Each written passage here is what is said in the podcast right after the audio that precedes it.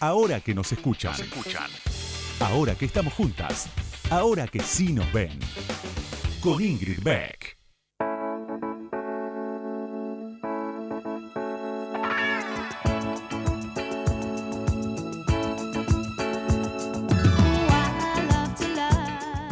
Hola, hola, buenas noches, bienvenidas, bienvenidos, bienvenides a este nuevo episodio de Ahora que nos escuchan en cuarentena intermitente, como dijo Kisilov en la conferencia con Fernández y Rodríguez Larreta y, la gobernadora y los gobernadores de, las distintas provincias. Cuarentena intermitente porque da toda la impresión de que hasta que esto no termine vamos a salir y entrar de nuestras casas eh, de manera bastante irregular. Eh, sigue todo igual. ¿Qué va a ser? Podemos entretenernos, por ejemplo, escuchando la radio. Eh, la radio es una de esas, esas cosas que no, que no vencen, ¿no? Parece todo el tiempo está amenazada y sigue vigente y me parece que en estos tiempos, en cualquiera de sus formatos, en FM, en AM, en podcast, online, eh, en el auto, eh, en todos lados sobrevive. y sobrevive con, con, mucha, con, muchos honores, me parece. Me parece que estamos bastante, bastante vivas las personas que hacemos radio y la radio en sí misma. Así que es un placer. Realmente es uno de mis pocos placeres en esta cuarentena, eh, en esta larguísima cuarentena, en, una, en esta ciento cincuentena o como quieran decirle. Eh, es realmente uno de los momentos más lindos o de los mejores momentos eh, que paso cuando... Qué mal que estoy hablando, ¿no? Soy digna de la radio decía que una de, de, las cosas que me hacen feliz en este aislamiento, en este distanciamiento, tiene que ver con la radio. Así que esperamos eh, desde aquí, desde Radio con Vos, desde ahora que nos escuchan, regalarles este lindo programa que vamos a hacer con la señora Paola Krum. Ahora que nos escuchan, ahora que vos me escuchás, te cuento algo más sobre la invitada de hoy. Ahí va.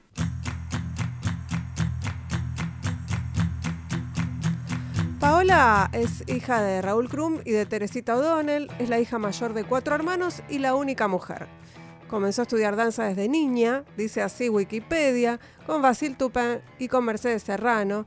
Tenía la carrera de bailarina clásica definida, pero una lesión en su pierna a los 15 años cambió todos sus planes. Entonces consiguió un trabajo de cajera en Casa Tía. También estudió teatro, algo que quería hacer desde hacía tiempo, pero que por su dedicación a la danza no había podido concretar. Entre sus maestros de teatro estuvieron Lito Cruz, Lorenzo Quinteros, Agustina Leso y Julio Chávez. A los 19 años se presentó al casting de Drácula, el musical de Pepe Cibrián Campo y Ángel Mahler, donde fue elegida para el papel protagónico de Lucy. La obra se estrenó en agosto del 91. Y después una carrera larguísima, por supuesto que se extiende hasta la actualidad y seguirá en teatro, en cine, en tele. Podríamos cerrar diciendo que eh, tiene una nena, una hija que se llama, ya no debe ser tan nena, una hija que se llama Elena, que ganó un montón de premios, que en 2018 dirigió por primera vez y muchas otras cosas que vamos a hablar ahora mismo con ella. Bienvenida Paola Krum, ahora que nos escuchan. ¿Cómo estás? Hola, ¿cómo estás? Qué, precisión en, la, en las descripciones de Wikipedia. Te digo que no todas las biografías son tan Igual es una cosa que no está... Mi hija se llama Eloísa, no Elena. Ah, mira. Mal, entonces, ya está. Algo para corregir. Me gusta más Eloísa. Y después todo bastante bien, bastante, bien. ¿Tú, eh, ¿Vos empezaste a estudiar danza porque querías o era una de esas cosas que, nos mandaban a estudiar? No, no, no, yo estaba desesperada por estudiar danza, sí. Eh, desde muy chiquita eh, me miraba todos los programas de ballet, en mi casa no había nadie a quien le gustara el ballet, ni, ni, que se dedicara, ni, ni nada cercano a eso.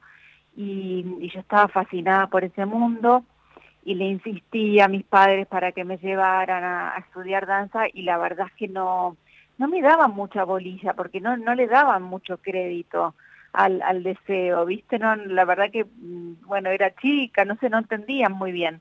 Y en, en cuarto grado eh, tuve una maestra eh, de, de, grado que era profesora de danza mm. aparte. Y entonces eh, yo aproveché que la cercanía, porque todo en mi casa todo se hacía en la zona cercana, ¿viste? Entonces eh, aproveché que estaba todo una cosa cerca de la otra y empecé a tomar clases con mi, con mi maestra de cuarto grado, que tuvo como la, la visión de, de, verme, de ver que tenía algún talento o deseo. Eh, y, y después de eso, eh, ya cuando vi que nada, que de verdad ahí estaba puesto mi, mi, mi, mi, deseo, mi impulso, sí. Eh, empecé a estudiar con, con Basil Tupini y con Mercedes Serrano y ellos me dijeron de entrar al Colón, quedé para el, para el delineado del Fiore, qué sé yo, y bueno, la verdad es que me lo tomaba de una manera muy, muy profesional, tomaba muchas clases, se llevaba casi todo mi tiempo, por lo general no, no compartía tanto de lo que eh, la vida adolescente te trae, como las fiestas, esas cosas, sino que bueno, estaba como más dedicada a eso. Pero bueno, sí, a los 15 tuve una, una lesión en, en la cadera. Em, ¿Producto de, eh, la, de la danza? Mira, eh, sí, eh, eran, eran otros tiempos también donde eh, no había tantos, o por lo menos yo no di con especialistas en, porque una cosa es un, médico que, que ve una lesión de una persona que no se dedica a, un, deportólogo mm. o un especialista en, en, bailarines, y otra cosa es alguien que está, bueno, como eh, acostumbrado a, o sabe profundamente cómo es el, tema del movimiento extremo, ¿no?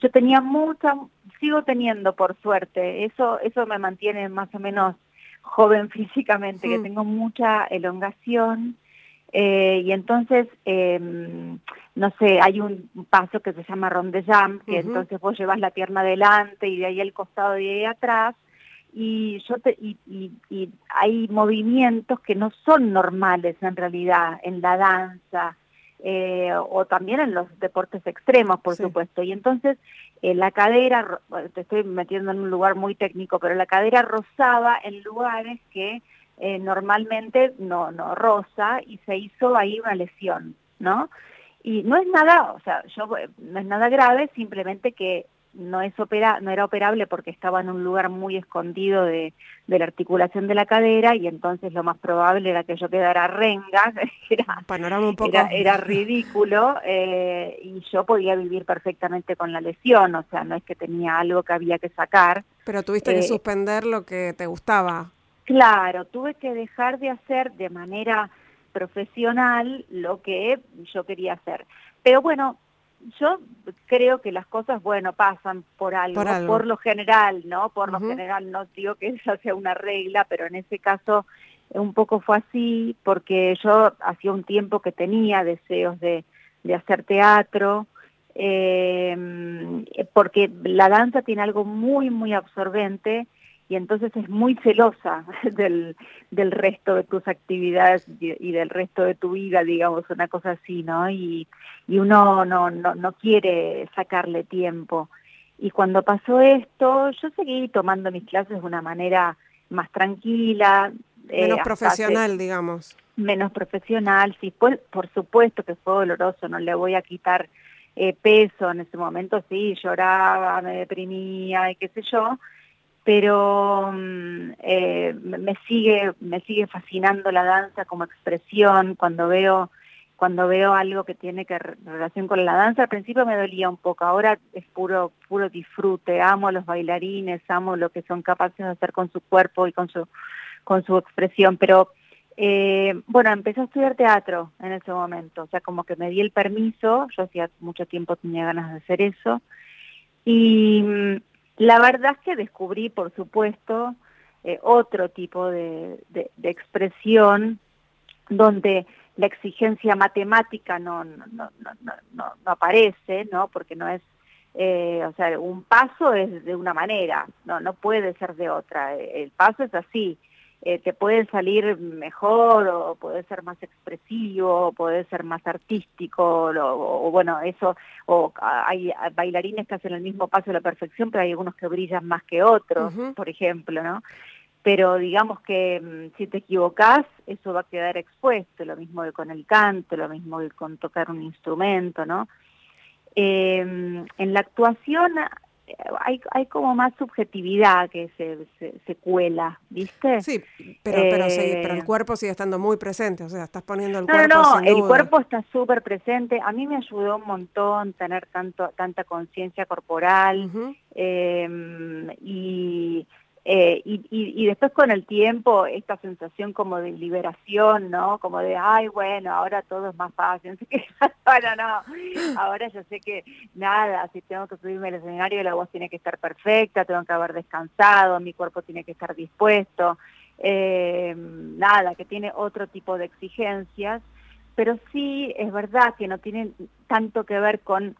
Eh, o sea, yo tengo un montón de aprendizaje que parte de la danza, como que, por ejemplo, eh, a, mí no me salía un paso, ponele, ¿no? No sé, fuete. Yo no tenía que hacer fuete y me salían cinco fuete y me caía. Entonces, eh, yo sabía la verdad que sabía eh, perfectamente que yo me ponía a practicar, a practicar, eh, o sea que si yo no, no paraba de practicar, eso en un momento iba a mejorar eh, y que de 5 iba a pasar a 10 y de 10 a 15, o sea, era, era matemático. de verdad, cuando uno se pone a trabajar, las cosas terminan saliendo. y eso me ayudó mucho en mi trabajo como actriz también, porque eh, al principio, bueno, eh, cuando uno hace eh, teatro, bueno, tenés todo tu momento de, ensayo y ahí hay una cosa de prueba, de error, hay, hay, hay lugar para el error, no tanto en el teatro comercial porque los tiempos son muy ajustados, mm. pero, pero bueno, pero está ese espacio. pero bueno, en, en la tele nada, te aparecen los libros, los tenés que hacer pero creo mucho en el trabajo, creo mucho en adelantarme, en, ir preparada al piso, en saberme la letra, en estudiar mi persona, o sea, creo mucho en el estudio. Pero, pero uno eh, podría, uno podría pensar que eso no viene solo de la danza, ¿no? Sino que vos sos una, podríamos pensar que sos una persona disciplinada. Puede ser, sí, sí, puede ser, puede ser. Eh, ¿Sabes que pensaba, mientras pensaba en la palabra disciplinada y en lo que venís contando respecto de la rutina de la danza y todo eso, en, eh, y, miraba el, el, avatar que tenés en el, en el WhatsApp, que es el pañuelo verde, y quería, quería que escucháramos juntas un, un audio en donde vos hablas de qué está pasando en estos tiempos con las mujeres y después, si te parece, charlamos sobre eso. Bueno, dale creo que es el momento, que estamos habilitadas como para poder hacerlo, que en otro momento, digo, si yo hago un repaso de, de lo que fue mi carrera, tuve de verdad muchos momentos en donde fui maltratada. Sí. Eh, sí, absolutamente. Eh, pero de una manera, o sea, totalmente naturalizado, ¿eh? No, no, no es que yo me sentía maltratada en el momento, sino que ahora lo reviso y digo, ¿cómo puede ser que haya pasado eso y yo no, no haya reaccionado, ¿viste? Bueno, yo creo que este movimiento que está haciendo la mujer es impresionante y lo veo lo veo mucho, o sea, lo, lo, vi, por supuesto, en las marchas, en las vigilias, que fueron impresionantes, eh, las, las, las, mujeres aunadas, las mujeres, yo siento que estamos como en un momento de enamoramiento. Yo me miro con las mujeres un poco enamorada, no sé si... Eh, no sé si a todas nos pasa, pero, pero creo que, es un gran momento para la mujer, que queda muchísimo, muchísimo, que es un, que es un tramo enorme que nos queda por aprender a las mujeres, a los varones, a todes. Eh, me, gustó esta reflexión y, y pensaba en todo lo que recorriste y todo lo que falta recorrer y cuántas cosas nos pasan hoy, ¿no? De estas que vos decís que, bueno, vamos desnaturalizando, eh, pero cuando miramos para atrás decís, epa, ¿cómo fue que me pasó todo esto? Y yo no me di cuenta. Sí, increíble, ¿no? Es como haber vivido otra vida. Sí. Eh, ¿No? Viste que uno se ve ni se reconoce a sí misma, eh, no puede creer, seguramente muchas de esas personas que, que, que, hicieron eso, que aquello que hicieron que, que, nos, que nos dejó esa, esa marca, ¿no? Porque por algo lo recordamos, también seguramente hayan cambiado su pensamiento y, eh, o no, no, no, no lo sé, pero eso puede suceder. Digo, todos tenemos que revisar lo, lo, lo, que pasó, eh, porque eh, bueno, yo, yo lo veo mucho en, en mi hija, ¿no? Cómo es eh, crecer, cómo, cómo, es ya nacer en una sociedad que es diferente. ¿Cuántos años tiene Loisa? Eh, eh, tiene 12. Claro. Sí, es, hija del ni una menos, digamos. es hija del ni una menos, total. Y, y, tiene una, una creencia ferviente y, y, de verdad lo, defiende con, con una simpleza, con una inteligencia. No, no, no hay contradicción, ¿viste? eh, uno, uno está lleno de contradicciones entre, entre la educación que recibió, la que pretende dar. Eh, hay, hay un cambio muy grande en, lo que se da de las, nuestras, la, generación de nuestros padres a nuestra generación, ¿no es cierto? Pasaron muchas cosas. Nuestros padres también tuvieron que adaptarse a un montón de cosas dificilísimas. Me imagino que debe ser muy, muy difícil. Sí, eh, pero Sí. No, pensaba en, que una de las, de las novedades más lindas, me parece que nos traen los feminismos de, estos últimos años, tiene que ver con, con estos diálogos, estas alianzas entre mujeres y, disidencias que antes eh, no, eran tan fáciles, ¿no? Sentir, sentir un, colchón atrás eh, en donde una puede caer eventualmente si necesita. Mirá, yo creo que un poco nos educaron como si fuésemos, como si fuésemos enemigas unas de otras. Em, no sé si en todos los casos, pero pero lo veo un poco así como competencia entre mujeres, que las mujeres son envidiosas, que las mujeres esto, viste, como, como una mala prensa de las mujeres en general. Bueno, y además en, el, en, el, en, el, ambiente del teatro, del cine, de la tele, en el ambiente del espectáculo todavía más, ¿no? Las, las peleas eh, eh, entre mujeres fueron algo además muy, muy publicitado. Y sigue siendo, Claro, es verdad, es verdad, como que se le da mucha publicidad a la pelea entre mujeres, ¿no? Como es una cosa que se da... Sí, eh, igual creo que eso se extiende a todos los ámbitos, nada más que, bueno, en nuestro medio se, expone de una manera que es casi lúdica, todos, todos mirando a ver el juego de la pelea de las dos minas, ¿viste? eh, pero pero bueno, eh, eso, eso sí que cambió, ¿viste? Hay una alianza entre mujeres, inclusive, eh, bueno, eh, ahora entre las actrices, yo veo, por ejemplo, no sé, en Instagram, antes, antes había una cosa mucho más individualista en, en, lo que tenía que ver con la profesión y cada una por separado y haciendo su camino y, ¿viste? casi que no, ni te conocías con la otra. Eh, y ahora, es verdad que el Instagram es una cosa, bueno, es virtual y lo que pasa es que, bueno, ahora con la cuarentena es, no tenemos más remedio. Es lo, que tenemos. Eh, y hay algo tan amoroso entre nosotras que es eh, genuino, ¿eh? Viste que, no sé, que una publica algo y se publica cantando algo y la otra le dice y no sé qué. Como hay una, una verdadera alianza. Y yo, yo siento alianzas muy genuinas con con, con actrices y, y, con mujeres, o sea, con amigas que, que, que, tengo de toda la vida y que, y que fui sumando. Eh, tengo otro audio para escuchar que tiene que ver con eh, la, la, obra que estrenaste hace relativamente poco, con Después de Casa de Muñecas. Después de Casa de Muñecas. Que tuve además el placer de ver y me encantó. Eh, Ay, gracias. que es una obra muy feminista, me parece a mí. feminista. Sí, es súper feminista. Mira, hay gente... Eh, espera, escuchemos un cachito y, y, hablamos sobre eso. Dale, dale. ¿De verdad después de todo este tiempo vas a oponerte por tenga el divorcio? ¿No te cuesta nada hacerlo? ¿Estás suponiendo que no me cuesta nada? A ver, ¿qué te cuesta? Bueno, tal vez no tanto como lo que te costó ese vestido. me hacían sentir muy incómodo pero muy incómodo. ¿eh? Insistías. Y sin embargo, insistías, insistías. Y decías cosas que me hacían sentir débil o un idiota. Hay que proyectar cierta seguridad, una seguridad en lo que sabemos, en lo que pensamos que sabemos, porque si no ustedes no se sentirían atraídas por los hombres. Me gustaría verte plantada y que me mandes y que me enseñes algo vos a mí. Eso hice. Acá mismo, hace 15 años, hice eso. No. Eso era algo que hacía porque si no, no me hubieras escuchado acerca de nada de lo que a mí me importaba. No creo que te guste quién soy realmente. ¿Eso querés? Hacelo. Cielo, no te voy a dar el divorcio, no te lo voy a dar, porque no te mereces que esto sea fácil.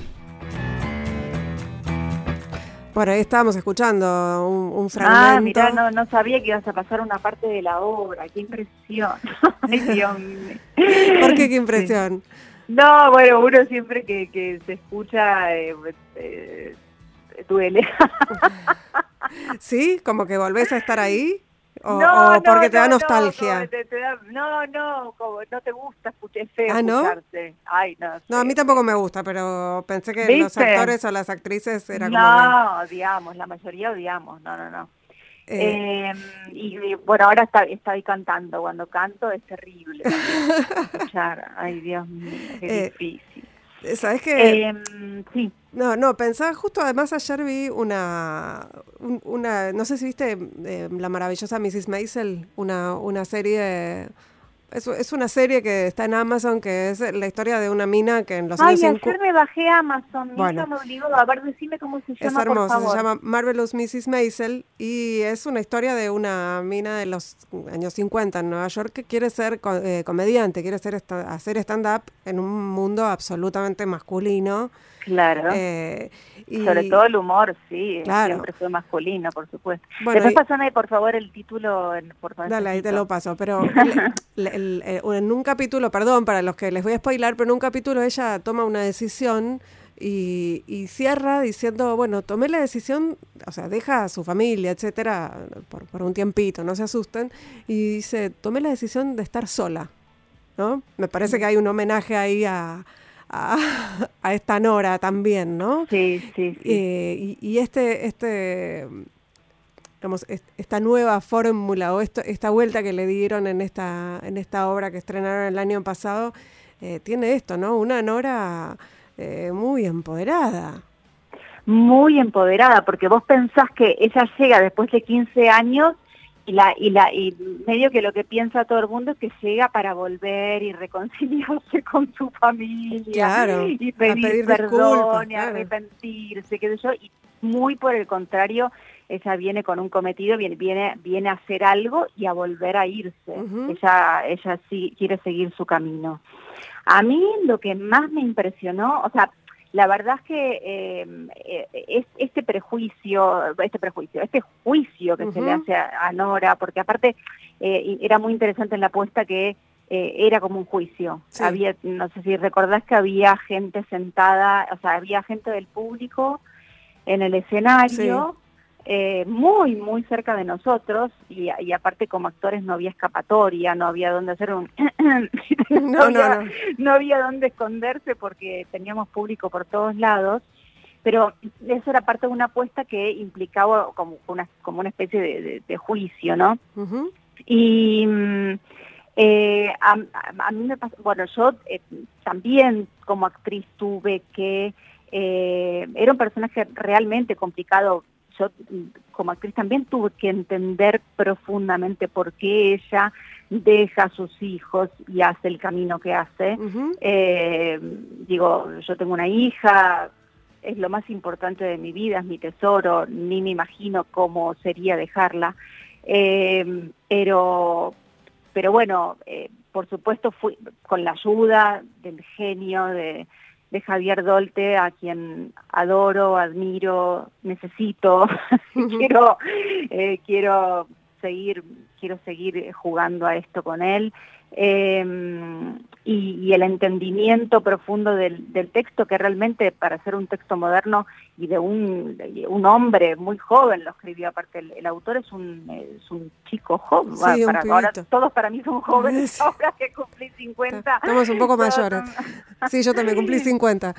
Claro, viste, todos son jóvenes, tiene treinta y pico creo, treinta y pico, bueno. Eh, pero me acuerdo que la primera lectura que hice, eh, hay una parte, ahora me, mataste porque nosotros íbamos a, seguir con la obra mm. eh, antes de la cuarentena, íbamos a hacer menos 10 por semana, yo iba a encarar otro proyecto de teatro, pero la obra iba a seguir. Y bueno, me dio mucha pena que no se pudiera hacer porque para mí eh, fue un antes y un después en, en muchos aspectos Em, bueno, ahora, ahora te cuento, pero me, enredo, me, empiezo con muchas cosas a la vez. Em, cuando leí la obra por primera vez, hay un momento en el que ella dice eh, sobre el final que ella lo que está buscando es su propia voz, ¿no? Que, eh, y, recuerdo que cuando lo leí por primera vez no podía parar de llorar. Mm. Em, porque de verdad, con, con todos los cánones, todo, todo, lo que hay que cumplir a nivel social, no cultural, alguien que se atreva realmente a seguir su deseo, ¿no? Eh, y, y, buscar eh, quién es realmente, quién es realmente, qué desea, eh, es de una valentía bueno, la de los héroes para mí. Sí, en este caso de las heroínas. En este caso de las heroínas, exactamente. Paola, nos vamos a ir a una pequeñísima tanda, vamos a escuchar un tema y enseguida seguimos charlando. Ustedes, las y los que están del otro lado, ni se les ocurra moverse porque ya, ya, ya volvemos y seguimos conversando con Paola Krum.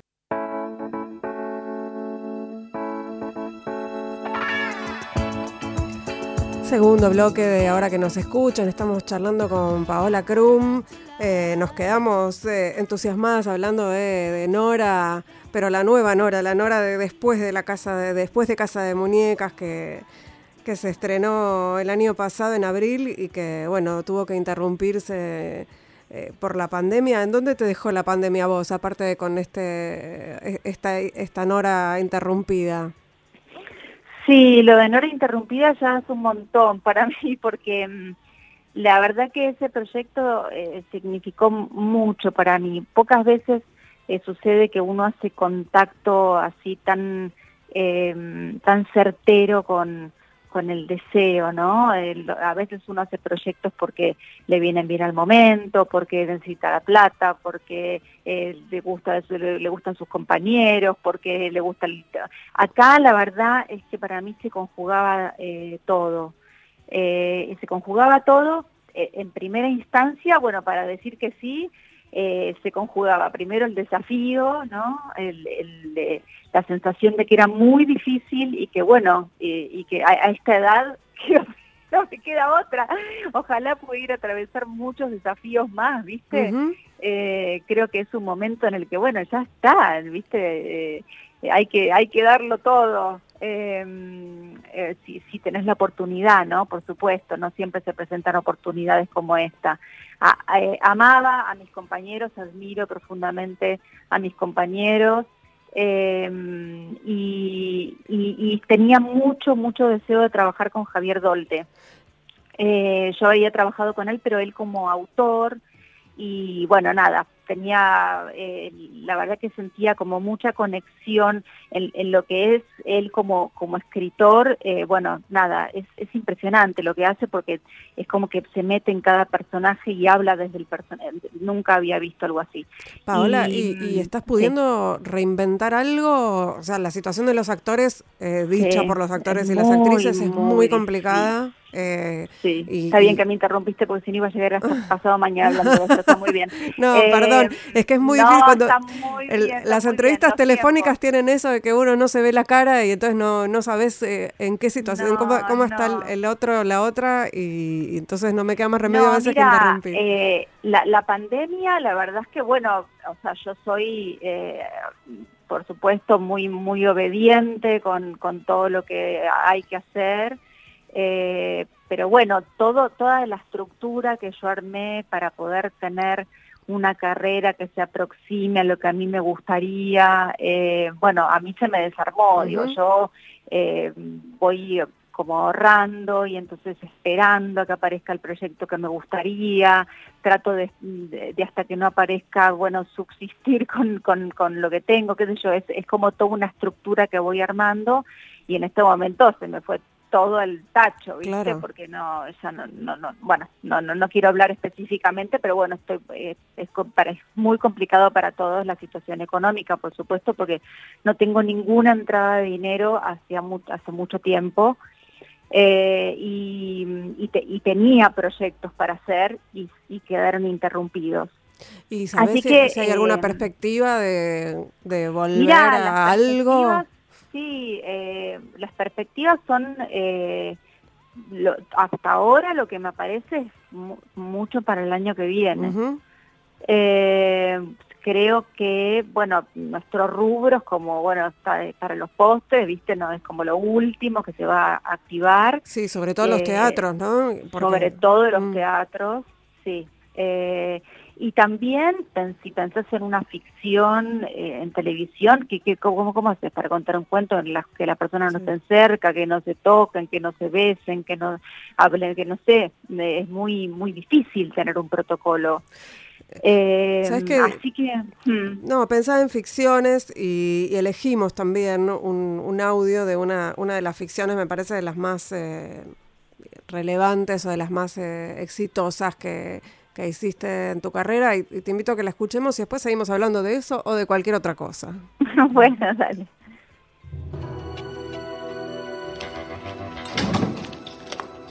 Hola. Te estuve llamando. Me quedé mal con lo que pasó hoy. ¿Vos te quedaste mal? Sí. Imagínate cómo me quedé yo. Que no sé qué es lo que te molesta, Marcos que me mientas. Sabes que no me gustan las mentiras. No te estoy mintiendo. ¿Con quién estuviste en ese hotel? Otra vez, con un paciente. Quiero saber el nombre. ¿Con quién me estás engañando? Decime el nombre de tu amante. ¿Cómo mierda se llama? No tengo ningún amante, Marcos. ¿De qué me estás hablando? Hablando una vez y deja engañarme. No te vuelvas loca. Decime la verdad increíble, ¿no? Esa cortina. Ya la escuchás los primeros acordes y ya sabes que es Montecristo. Sí, estuvo buenísima Montecristo, la verdad que estuvo buenísima. Eh, para, eh, también para que tengamos un poco de nostalgia de, Sí, muy nostálgica la nota, la verdad. no, y además, sumando nostalgia, cuando leí tu biografía, me di cuenta de que yo fui a ver Drácula y fui a ver después de Casa de Muñecas. Así que eh, puedo decir que... y el final. no, el final no, no. Y la interrupción eh, involuntaria. Eh, pero, es que viste Drácula conmigo. Sí, vi Drácula con vos en el Luna Park. Sí. Pero vos qué edad tenés, 50? Yo tengo 50, sí. Ah, o sea que habrá sido tipo los 19 por ahí. sí, sí, sí, sí, no te puedo creer. increíble. Sí, pero además porque era era un momento en el que eh, eh, ese tipo de, de, obra no se estrenaban acá. O sea, comedias musicales o obras musicales de esa dimensión en la Argentina era algo rarísimo. Como se fue fue el sello de, Pepito Cibriani de Ángel Mahler, ¿no? Eh, no, bueno, el Luna Park. Era, impresionante. sí, fue una locura. ¿Tenés recuerdos físicos de ese momento de salir a ese escenario en ese estadio? ¡Ah! muchos, muchos recuerdos tengo de eso, sí, porque, bueno, sí, seguramente, porque es, lo que más me preguntan, siempre cuento, yo no, no, no cantaba, entonces, antes de Drácula. Eh, y fui a las pruebas, así como acompañando a un amigo, no sé qué, me dijeron, vení, entré, y no sé qué, fui quedando, quedando, quedando, y quedé con un personaje muy importante, con, bueno, Lucy, ¿no? Y mm, entonces lo, lo que más, o sea, a partir del momento en el que me dieron el personaje, que yo casi me caigo al piso de, la, de sorpresa, porque no lo podía creer. Porque Perdón, ¿y, tu amigo ¿y tu amigo fue elegido también o lo...? Mi amigo quedó, eh, sí, quedó en el elenco, éramos muchos, ¿viste? No, no... Menos mal igual, ¿no? Porque sí, obvio, imagínate, me estaría odiando clavando cuchillos, sí. Eh, no, y entonces... Eh, me recuerdo así rodeada de cantantes que vocalizaban y que no sé qué, que bueno, es una cosa que yo ahora hago casi todos los días, y, pero en ese momento para mí eran extraterrestres, ¿entendés? No, no, no sabía qué, es lo que estaban haciendo. Yo bailaba y estudiaba teatro, pero nunca había cantado ni sabía de qué se trataba la formación del cantante ni nada, y todos pegaban unos agudos y estaban súper entrenados, eran por sobre todo cantantes la mayoría. Y, y yo terminé compitiendo, éramos tres en el final para competir eh, por Lucy, y había que cantar la canción de la tormenta, qué sé yo, y bueno, y cuando me dicen que soy yo, o sea, quedaba segundo reemplazo, primer reemplazo y la, la protagonista, ¿no? Eh, y cuando me dijeron que, que era yo, de verdad, creo que fue la primera sorpresa así tremenda de, viste cuando realmente no te esperas algo. Eh, no, no no me lo esperaba pero para nada. Ni lo pretendía ni lo esperaba ni lo, me parecía que ya era como eh, muchísimo estar ahí viste em, y después de eso yo me puse a entrenar como una loca, la voz y qué sé yo, pero no, bueno, ¿cómo se pasa de no haber cantado nunca ni en la bañera a de pronto subirse al escenario y cantar unas cosas dificilísimas eh, en el Luna Park? ¿Cómo se en, hace? En un estadio, es, es, un estadio, es un lugar que... En un estadio. Eh, la verdad es que todavía me asombra eh, me asombro de mí misma. Pero me parece que también tiene que ver con la edad, ¿no? Que por ahí, eh, si fuera esta edad, no te anim como que tenés más reparos eh, en aceptar algo sobre lo que no estás... Tan... La impunidad de la juventud, viste, que no te haces tantas preguntas, es eso, bueno, me toca esto y voy para adelante. Eso no quiere decir que no haya tenido mucho miedo, que no haya sentido la responsabilidad, o sea, no es que era un juego para mí, o sea, de, cada noche soñaba que salía y que no me salía la, voz. ¿Viste? Y, ya tenías eh, ya tenías claro en ese momento que esa era tu, tu profesión, digamos, actriz o Sí, actriz sí, actriz sí, pero no, pero cantante no, no, no, no, no, cantante no para nada. Entonces, empezar en algo tan grande eh, haciendo eh, algo para lo que uno no se siente preparado, viste, preparada, con, con las herramientas necesarias para, porque la verdad es que cuando uno sale al escenario, eh, tiene que tener la mayor cantidad de herramientas posibles, porque es un lugar de mucha vulnerabilidad, ¿viste? Estás muy solo, todos te están mirando a vos. Sí, no, hay más nivel de exposición, me parece, que, ese, ¿no? Sí, no, no hay más, sí, total. Eh, eh, mucho, mucha exposición. Pensaba que, hablamos varias veces de la edad, ¿no? bueno, estamos en los 50, vos dijiste... Sí, vos tenés una voz de nena. Bueno, vos también. no, pensaba en que... Eh, ¿cómo, ¿Cómo la llevas, no? ¿Cómo llevas esto, estos cambios de, de, todo tipo y color? Eh, y cómo porque además en general lo, que, lo que se observa es que las, las mujeres como, como vos, que están en una, tienen una profesión tan expuesta justamente, eh, están bajo la lupa. Eh, en relación con el aspecto físico, con eh, cómo están, con qué, digamos, ya cuando empezás a, cambiar a, ser de madre eh, y te falta un poquito para ser de abuela, ¿no? Eh, porque digo, no es solamente el ojo propio, sino que está el, ojo ajeno, ¿no? Escrutando todo el tiempo cómo vas creciendo. Ay, yo decía, y ojalá que siempre se usen los barbijos, porque es genial salir a la calle con barbijo, que nadie sabe quién son, y te miran a ver cómo tenés la piel, la ojera. La, gente sí eh, es muy, viste, yo eh, me doy cuenta, la gente te mira para ver cómo sos, si sos mejor, peor, más alto, más flaco, y, no solamente me mira, sino que me hacen comentarios al respecto. Ay, pensé que eras más, no sé qué, pensé que era más baja, más alta, más, eh, más flaca, más gorda. Eh, ay, me acuerdo, eh, bueno, esto es una, es una pava, pero me acuerdo una vez, un, hace muchos años en realidad esto, em, fui a un parque de diversiones con unos amigos y había unos chiquitos que estaban mirando un espectáculo, no sé qué, y uno en vez de mirar el espectáculo me miraba, yo no me acuerdo qué, qué estaba haciendo en la tele, mm. pero me miraba, me miraba, me miraba, me miraba, y en un momento se me acerca y me dice, eh, Paola, eh, ¿por qué así en la tele sos gorda, acaso flaca? bueno, yo lo hubiese tomado como un elogio. no, pero viste, cómo uno sale en la tele es, es importante para, para uno, porque digo, si te ven más vieja, más gorda, más no sé, tan, o sea, ese es mi trabajo y cómo se me ve es importante digo, cuál es la imagen que proyecto. Y me causó mucha gracia la naturalidad con la que él me dijo, con objetividad total, viste, que en la tele se me veía gorda, porque era flaca. qué divino, por favor, qué divino. Eh, vamos a, tenemos que ir a una tanda y a otra, vamos a escuchar otra canción y, volvemos y charlamos un ratito más. No se vayan, que estamos charlando con Paola Krum acá en ahora que nos escuchan en Radio Con Vos y todavía nos queda un ratito. Ya volvemos.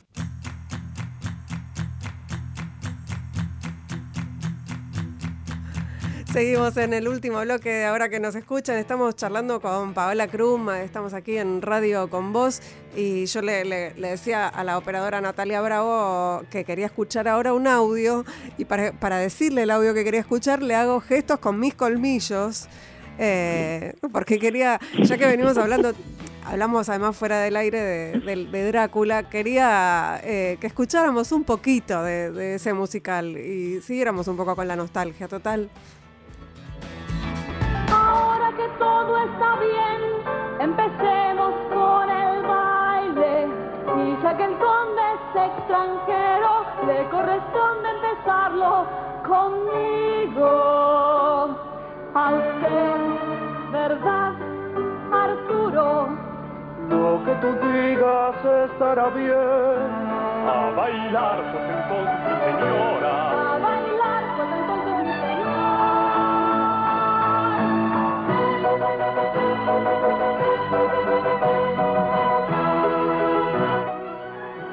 Bueno, esta era un poquito. Ay, qué loco, no. Me causa gracia. Eh, ahora estoy, estoy cantando para. Eh, vamos ahí, la plaza, este uh La Plaza, va a ser un espectáculo a beneficio de la Casa del Teatro. Y entonces eh, llama actores que cantan. Para, para cada uno va a cantar dos canciones. ¿Y qué, va a ser un tipo vas programa. a cantar vos? Y yo voy a cantar eh, Barro tal vez, de Spinetta, y mm, voy a cantar Nemequitpa. Ay, qué lindo. ¿Y por qué elegiste esas dos canciones tan hermosas? Aparte de que son hermosas. Eh, bueno, la Barro tal vez porque es una canción, bueno, a, mí eh, Spinetta me, me conmueve desde muy chiquita y lo, lo iba a ver siempre que estaba, me acuerdo, un lugar que se llamaba Shams, creo que se llamaba. Sí, Shams. Sí, Shams, en Palermo Viejo. En Belgrano. Ah, en Belgrano. En Belgrano creo que era. Yo soy muy, eh, muy poco memoriosa, ¿eh? pero era un lugar chiquito y él estaba ahí, me acuerdo, y hacía chistes y tenía un encanto, pero que desbordaba y a mí sus temas siempre me conmovieron mucho. Eh, y mm, bueno, eso en especial. Eh, y después, bueno, no me quite pa porque es una, es una, es una canción que aparte de, tener una exigencia vocal, porque tiene un registro muy amplio, es una canción para una, para una actriz o un actor, ¿no? Tiene, tiene mucho de, interpretación. Sí, como hablada, susurrada. Sí, sí, sí, sí, sí. Y bueno, eso me permitía una libertad, qué sé yo. Bueno, esas dos. Y después tendré que seguir viendo qué más me gusta cantar, porque la verdad es que si algo si algo hice en esta cuarentena es como hacer un poco de contacto con, con el canto. Sin, sin tener, o sea, la verdad es que siempre que canté, que fueron muchas veces, eh, siempre canté eh, para eh, nada, tener un resultado exitoso, digamos, no, no, no digo de exitoso de público, sino exitoso de, que salga bien en un espectáculo. Sí, pero no, para un disco, por ejemplo, para... Sí o no, para cantar en mi casa, ah. yo no sé, para... para no por, por el simple placer, digamos. Claro, nunca nunca fue por el simple placer, sino por el, el hecho, por, por una exigencia. Y bueno, me pareció que este proyecto que me proponía la plaza se acercaba un poco, bueno, elegir los temas, eh, cantar lo que quisiera. Eh, más parecido a un fogón que a un... Más parecido, sí, sí, sí, más parecido que a, tener que subirme al escenario a, hacerlo. Eh, no, pensaba en un poco como, volviendo al, principio, ¿no? a, a, ese, a ese audio tuyo sobre las mujeres y, cómo, estamos hoy eh, de organizadas y a la Nora eh, que, dejaste en suspenso para que ojalá se retomarla en algún momento. Eh, mm. Y en esta cuarentena en la que no sé si a vos te pasa, pero a, a muchas nos pasa que estamos, bueno, decís que te estás conectando con el canto, nos estamos conectando con algunas cosas propias eh, medio obligadamente, pero al final eh, será productivo, ¿no? Esto de estar mirándonos. Eh, ¿qué, qué, cosas reconoces tuyas o, qué, encontrás aparte de, esta cosa más lúdica con el canto que, que pensás que vas a poder usar como herramientas cuando todo esto mm. pase? Ah, qué difícil. Mira, la verdad es que yo todavía no, no le encuentro, eh, no le encuentro ni lógica, ni por qué, ni, eh, o sea, no, no, es un momento más que nada de incertidumbre para mí. No, no creo ni que los, seres humanos vamos a ser mejores, ni mm. peores, ni nada. ¿viste? Creo que estamos atravesando esto como, como, bueno, como históricamente se atravesaron diferentes situaciones así extremas, algunas mucho más extremas que estas, por supuesto, de guerras, de hambrunas, de, también de plagas, de enfermedades, donde murieron millones de personas, eh, y la gente volvió a ser lo que era. igual de horrible o de Igual de horrible, sí, sí, sí, igual de horrible de lo que era. Entonces, mi ilusión la verdad es que no está tanto ahí eh, tenemos como un momento en el que estamos más amorosos o conectados, que de verdad nos interesa el otro, como está, que yo, pero creo que después, viste, como todo, va, va a volver todo a, lo, que era. Eh, sí, sí, em, bueno, creo que es un momento de, de, miedo y yo eh, soy una persona bastante eh, temerosa eh, en, en algunos aspectos sobre todo en, lo profesional, aunque no lo parezca, eh, no tanto en la vida con mi hija, no sé, ahí no, no, no me aparece tanto el miedo, sino que bueno, frente a un proyecto, frente eh, siempre tengo la sensación de, no poder, ¿no? Eh, y, y finalmente, digo, en este tiempo lo que saco como conclusión que el miedo no siempre es algo malo, ¿viste?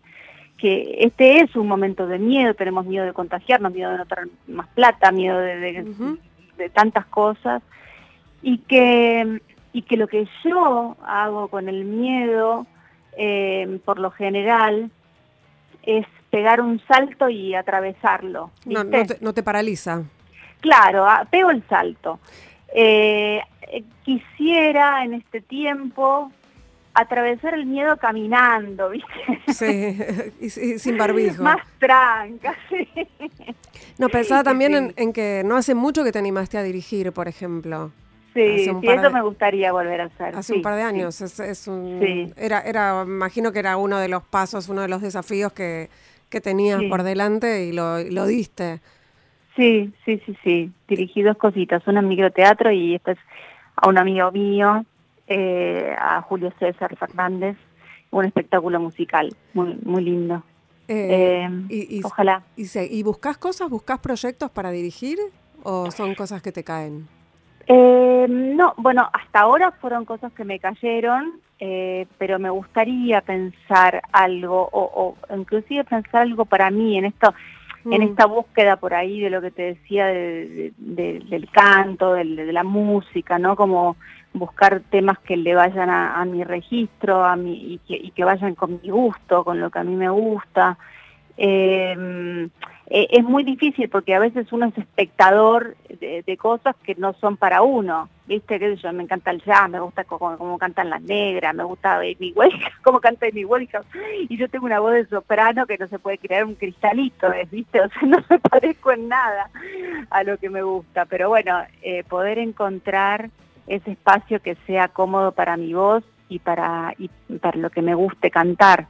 Eh, me gustaría poder generar algo más, propio en algún momento. No sé si conmigo, o sea, yo escribiendo algo para mí y, dirigiéndolo o pidiendo ayuda, co-dirigiéndolo, pero en algún momento me gustaría hacer eso. Bueno, ojalá que el fin de, estos tiempos de porquería, vamos a hablar sin eufemismos, eh, eh, nos dejen algo como esto, como algún proyecto que, nos guste. Paola, eh, ojalá. Fue un enorme placer realmente esta charla con vos. me encantó. Ah, igual para mí, la verdad que es un encanto y bueno, cuando quieras. bueno, sí, la próxima tiene que ser presencial. Así que Dale. Sí, volveremos, volveremos mejores, espero. Ojalá. Gracias, Paola Krum, por esta entrevista. Nosotros, nosotras, nosotres nos reencontramos el próximo miércoles a la medianoche aquí en Radio Con Vos, haciendo otro hora que nos escuchan, como siempre en la producción Antonio García. Hoy estuvo en la operación técnica Natalia Bravo y en las redes eh, Laura Petraca. Eh, un placer haber acompañado, haberles acompañado este rato de la medianoche. Chau.